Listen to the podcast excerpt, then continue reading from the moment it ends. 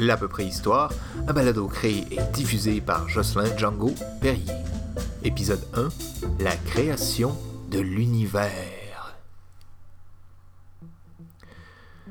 13,8 milliards d'années avant Jésus-Christ, notre Sauveur, à plus ou moins un million d'années. Au début, il n'y avait rien. Rien pas en tout. Et puis... Ce bruit que vous venez d'entendre, c'est le Big Bang. Oui, le fameux, l'unique, le seul Big Bang. Fameux, unique et seul, fameux oui. Unique et seul, rien n'est moins sûr. Peut-être y a-t-il eu un Big Crunch avant, c'est-à-dire que l'univers s'est ramassé sur lui-même pour redevenir une immense boule d'énergie avant de repéter dans la face de tout le monde pour refaire un nouveau Big Bang. Mais ça, c'est une autre histoire. Donc 13,8 milliards d'années, le Big Bang arrive. Et qu'est-ce que c'est ça? C'est imaginer tout l'univers que l'on voit aujourd'hui, les étoiles, le vide, notre Soleil, tous les autres soleils, contenus dans une seule boule d'énergie. Et puis là, euh, l'histoire euh, continue, la boule d'énergie se développe et commence à grandir pour former l'univers connu et inconnu. Pendant 9 milliards d'années, pour nous, ça signifie pas grand-chose. On n'est pas là. Fait qu'on sent... Au bout de 9 milliards d'années, c'est-à-dire exactement il y a 4,54 milliards d'années, notre Soleil, qui était pas mal plus gros qu'aujourd'hui, a perdu des petits bouts, et ces petits bouts deviennent nos planètes. Mais d'abord, des immenses boules de gaz. Une de ces boules va devenir notre mère la Terre, Gaïa. Elle va d'abord se refroidir pour former une magnifique croûte terrestre. C'est quoi la croûte terrestre? C'est comme si euh, la côte nord recouvrait toute la Terre. Il y a à peu près 100 millions d'années, il y a eu une petite planète de la grosseur de Mars qui est venue nous percuter. Ben oui, toi, c'est assez fascinant de savoir qu'il y a du monde qui peuvent connaître l'existence de cette petite planète qui est venue nous percuter. Si je vous en parle, c'est parce qu'il y a un petit bout qui s'est détaché de cette planète qui est devenu bien rond et qui est devenu la Lune. Voilà, pas mal les 10 premières milliards d'années de la vie de l'univers ne nous concernent pas. Mais maintenant nous sommes là. Et qu'est-ce qu'on fait? Eh bien, pendant 2 milliards d'années, toujours rien par tout, à part des super volcans qui envoient de la lave en fusion à des milliers de kilomètres dans l'atmosphère. Au bout de 2 milliards d'années, cependant, il se passe quelque chose.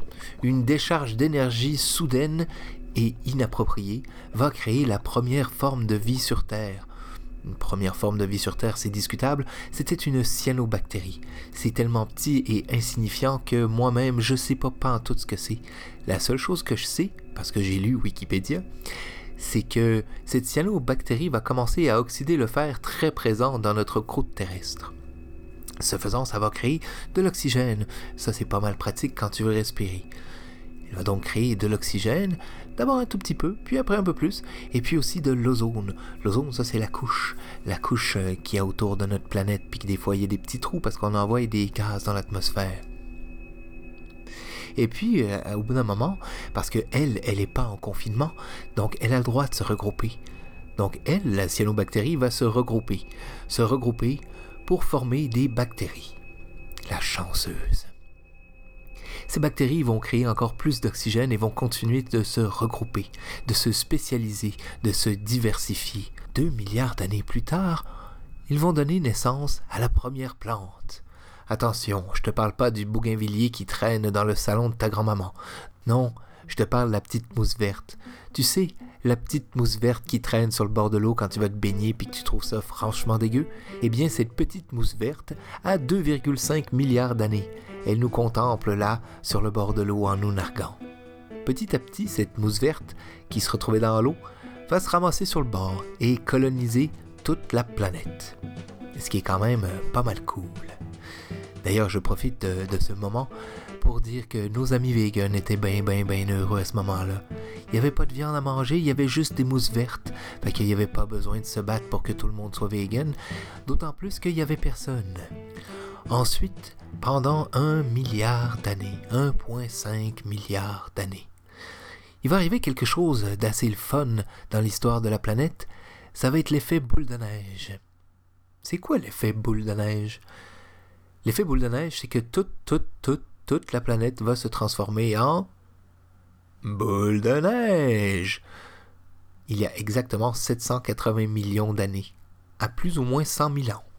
Eh oui, sont précis de même. Puis ça va durer jusqu'à 530 millions d'années avant Jésus-Christ notre Seigneur. Amen. Donc pendant 250 millions d'années, la Terre est devenue une immense boule de neige qui se promène dans l'univers. Et quand ça va fondre, m'a dire qu'on va faire un méchant party. Le même party qu'on va faire quand le confinement va être fini. Fait que je peux te le dire, ça va être un méchant party. Qu'est-ce qui se passe au retour? Eh bien, au retour, la vie est apparue. Je te parle plus des petites mousses, ni même des cyanobactéries et encore moins des bactéries. C'était le trilobite. Oui, oui, le trilobite, ce petit escargot qui se tortille sur une roche, celui que tu peux collectionner quand t'es petit, puis que tu te promènes en forêt, puis que t'en ramasses un, puis que t'es vraiment content. Moi, j'en avais même euh, sur les marches de ma grand-mère. Là, de moins 530 millions d'années avant Jésus-Christ notre Seigneur, Amen, et moins 65 millions d'années, le jour de la disparition des dinosaures, il va avoir cinq extinctions de masse. Oui, oui, cinq, pas juste une, pas deux, pas trois, pas quatre. Je te dis bien cinq. Les quatre premières sont mal documentées parce que c'était il y a bien longtemps, puis toutes les vidéos YouTube sur le sujet ont disparu. La cinquième, on la connaît pas mal mieux parce qu'on a retrouvé vraiment, vraiment beaucoup de squelettes de dinosaures. Comme les trilobites, mais beaucoup, beaucoup plus gros. Ça, c'est bien plus rare que tu en trouves quand tu te promènes en forêt. Puis non, ça, il n'y en avait pas dans les marches de l'escalier de ma grand-mère. Donc de 530 millions d'années à 65 millions d'années, il y a beaucoup d'animaux qui ressemblent tous pas mal à des dinosaures, des immenses poissons plus gros que le Titanic, des bêtes à faire peur. Il y a exactement en fait 66 millions d'années, il y a un astéroïde qui s'effoire dans le golfe du Yucatan. Qu'est-ce que ça fait, ça, cet astéroïde qui s'effoire dans le golfe du Yucatan? Ça fait un hiver nucléaire d'à peu près un million d'années. Ce qui fait que tous les dinosaures vont mourir. Tous? Non. Il y en a une couple qui vont survivre. Comme euh, les reptiles, qui n'étaient pas des dinosaures à proprement parler, mais qui étaient quand même les plus proches cousins. Comme le crocodile, qui nous contemple depuis pas mal de centaines de millions d'années. Comme l'iguane. Comme quelques serpents aussi et aussi, surtout, les mammifères. Parce que c'est ça qui va nous intéresser dans la peu préhistoire, les mammifères et l'homme en particulier. Le voici, le voilà, le mammifère est là pour rester. Pendant la période des dinosaures, euh, oui, il était déjà présent, mais pas très gros. Les plus gros spécimens étaient à peu près euh, de la taille d'une poule, et c'était le cheval. Oui, oui, le premier cheval sur Terre était de la taille d'une poule. Donc, euh, il se cachait entre les pattes du dinosaure et il faisait pas trop le smart. Mettons qu'ils auraient été un élève au secondaire, il serait tenu dans les escaliers entre le premier et le deuxième étage pendant la pause dîner. Mais une fois que les dinosaures sont partis, là, il y a tout qui change. Les mammifères vont commencer à devenir pas mal, pas mal, pas mal les boss ce qui va se passer, c'est qu'ils vont se mettre à grossir. Imagine le tigre à dents de sable, lui, était gros comme un cheval. Je te parle d'un cheval d'aujourd'hui, pas d'un cheval de pendant les dinosaures, sinon ça aurait fait un tout petit tigre à dents de sable. Mais imagine si le tigre à dents de sable rencontre un cheval de l'époque, le cheval de l'époque, il aurait chié dans ses culottes. De cheval.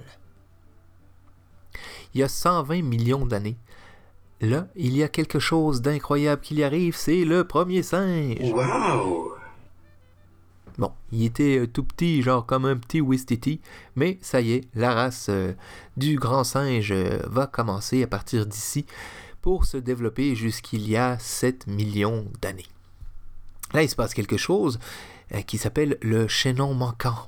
Je peux pas t'en parler vu qu'il est manquant. Mais toujours est-il qu'on n'est pas des descendants des singes, mais bien leurs cousins. Comme par exemple le gorille est apparu après nous. Bref, il y a 7 millions d'années, c'est la première fois que un hominidé va apparaître, qui ne sera plus apparenté au singe, mais bien à l'homme. C'est le paranthrope. Le paranthrope qui est l'humain primordial, le premier qui relève la tête. Suivi de très près par l'Australopithèque il y a 4,5 millions d'années. Qu'est-ce qui se passe ici? Qu'est-ce qui fait qu'ils ne sont plus des singes? Ben, comme je vous le dis, ils se relèvent. Donc, en se relevant, ça va changer toute leur structure. Déjà, apparition de la fesse. Et ça, c'est pas rien. Apparition de la fesse, oui, parce qu'en se relevant, tout le poids du dos se retrouve en bas du dos. Donc il faut des muscles très puissants pour soutenir tout ce dos-là. Et ces muscles-là vont être la fesse. Donc Jennifer Lopez peut dire merci à l'Australopithèque. Car oui, nous sommes euh, le seul hominidé, le seul singe sur Terre à avoir des fesses. Certains euh, m'opposeront la fesse rouge du macaque, qui est plus une excroissance absolument visqueuse et ignoble de ce singe, mais qui, paraît-il, chez la jante féminine, est très très très sexy, plus il est rouge et proéminent. Un autre aspect fondamental du redressement, c'est que le cou va reposer sur la colonne vertébrale. Les yeux vont voir plus loin, la mâchoire va s'affirmer et la tête va se mettre. La mâchoire va s'affirmer et la tête va se mettre à grossir démesurément. Déjà, l'Australopithèque avait un cerveau deux fois plus volumineux que le chimpanzé. Le voici donc qui règne en maître pendant quelques deux millions d'années, avant euh, qu'arrive Homo habilis.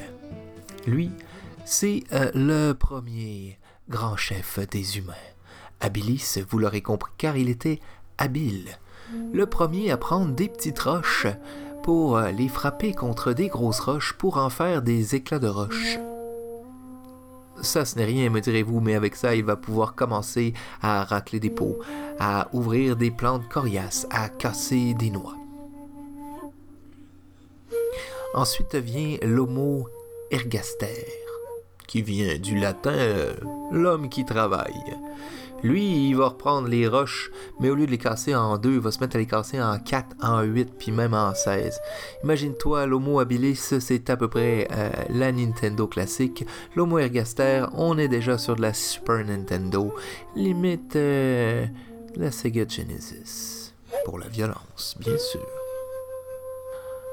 Ensuite, euh, Homo habilis et Homo ergaster vont être remplacés par Homo erectus. Erectus ne vient pas de l'homme qui était bandé du matin au soir, mais bien de l'homme debout. Cette fois, ça y est, cet homme-là se tiendra tout le temps debout. Il ne marche plus à quatre pattes, c'est fini. Son pouce de pied n'est plus opposable. Son pouce de pied s'est aligné avec les autres pouces. Il est fait pour marcher. Il commence euh, drôlement à nous ressembler.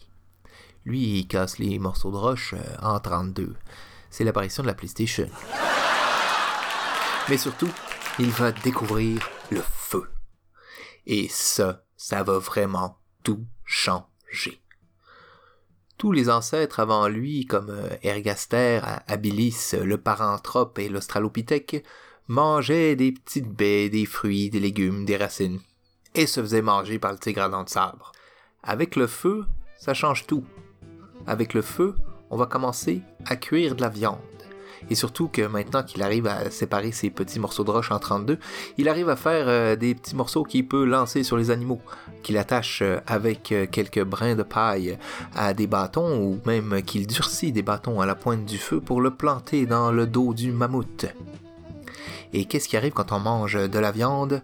Eh bien, on est rassasié beaucoup plus vite n'en déplaise à mes amis vegan, mais si l'homme a pu évoluer aussi vite, oui, c'est grâce à la viande. Parce qu'avant, ils passaient 90% de leur temps éveillés à chercher de la nourriture. Il n'y avait pas le temps de réfléchir au sens de la vie. Erectus, il passe plus que 30-40% de son temps à chercher de la nourriture. Le reste du temps, il va commencer à penser à améliorer son quotidien, à s'habiller, à penser comment avoir de meilleures techniques pour vivre, pour chasser, pour élever les enfants, même pour cueillir des baies, fabriquer des paniers, etc., etc. Bon, il est encore au tout, tout, tout début de ça. Hein, attendez, c'est pas des paniers tressés, là, c'est une feuille de bananier euh, reliée euh, avec euh, deux bouts de ficelle, mais quand même, Erectus, en mangeant de la viande, va se développer très vite. Et puis, son descendant direct, lui, va commencer à maîtriser la technique pas à peu près. C'est l'homme de Néandertal. Pam, pam, pam. Si les autres euh, sont vraiment nos lointains, lointains parents, Néandertal est notre proche cousin. mis à part le fait qu'il est un peu plus petit, qu'il a le front qui fuit un petit peu par l'avant, puis la mâchoire un petit peu plus solide que moi. Sinon, pour le reste, il est tout comme nous. La seule chose qui le différencie vraiment de nous, c'est qu'on ne retrouve aucune trace d'art néandertalien. Pas de peinture rupestre sur leur site, pas de sépulture, pas d'instrument de musique. Est-ce que c'est ça qui l'a condamné? Hmm, très bonne question.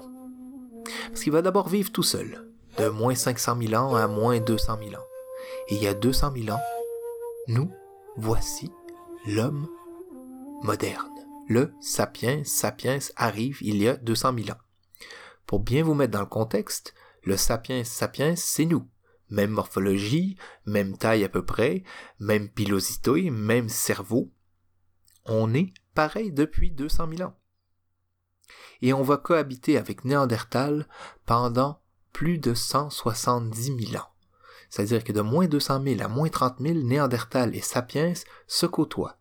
Non pas forcément les mêmes territoires, mais ils se voient. Il y a des rencontres, c'est sûr. Est-ce qu'il y aurait eu des rencontres un peu plus sexées? Ça, c'est un sujet qui divise beaucoup la communauté scientifique. Je me suis promené dans certaines régions du monde, je me dis qu'il y a eu des mélanges entre Néandertal et Sapiens sapiens. C'est mon avis personnel qui ne regarde que moi. Toujours est-il qu'il y a 30 000 ans, Néandertal disparaît. Est-ce que c'est à cause de territoires de chasse euh, mal partagés? Est-ce que c'est à cause peut-être justement d'une épidémie de H1N1 où euh, le sapiens sapiens aurait été plus résistant? Est-ce que c'est à cause de la résilience de Sapiens Sapiens car il y a 35 000 ans à peu près arrive une terrible glaciation dans le monde? Imaginez la France recouverte par 5 km de glace. Est-ce que Sapiens Sapiens, qui lui a vraiment maîtrisé le cerveau humain, a pu concevoir des méthodes des méthodes beaucoup plus ingénieuses pour résister au froid? Est-ce que Néandertal, une autre théorie, est-ce que Néandertal euh, ne pouvait plus mettre bas des enfants trop gros pour les bassins? Écoutez, je ne vais pas théoriser là-dessus, même les scientifiques ne le savent pas. On sait même qu'il y a eu des Néandertals qui ont survécu encore pendant 15-20 000 ans sur des îles d'Asie du Sud-Est. On retrouve les dernières traces de Néandertal il y a à peu près 10 000 ans, euh, vers l'île de Java, notamment avec l'homme de Java. Donc ça, euh, moins de 10 000 ans, c'est euh, le début des grands empires historiques sur Terre. Hein. C'est la fin de la préhistoire, justement. C'est le début des Hittites, de la Mésopotamie. Donc, vraiment, des, cousins, ils, ont, ils ont disparu. Hier, je vous rappelle, le Big Bang est arrivé il y a 13,8 milliards d'années. Nous, il y a 4,54 milliards d'années. La, la, planète Terre, le premier humain, il y a 7 millions d'années. Et Néandertal a disparu il y a 10 000 ans.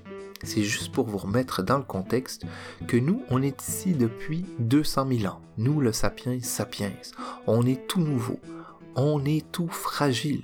Peut-être que dans quelques centaines de milliers d'années, des historiens vont retrouver des traces d'une civilisation barbare créée par le sapiens sapiens et ils vont se dire hum, ce sapiens sapiens avait l'air doté d'une intelligence primitive quelque peu développée, euh, peu comparée à nous. Va savoir. Voilà, c'était un épisode d'introduction à l'à peu près histoire, car ici, on va s'intéresser à l'humain, le sapiens sapiens, surtout depuis euh, les onze mille dernières années, parce que ce qui s'est passé de moins 200 000 à moins 11 000, c'est pas clair clair, jusqu'à l'apparition de l'écriture. Mais ça, c'est une autre histoire. C'était un balado créé et diffusé pendant la pandémie de COVID-19 par Jocelyn Django Perrier. À bientôt.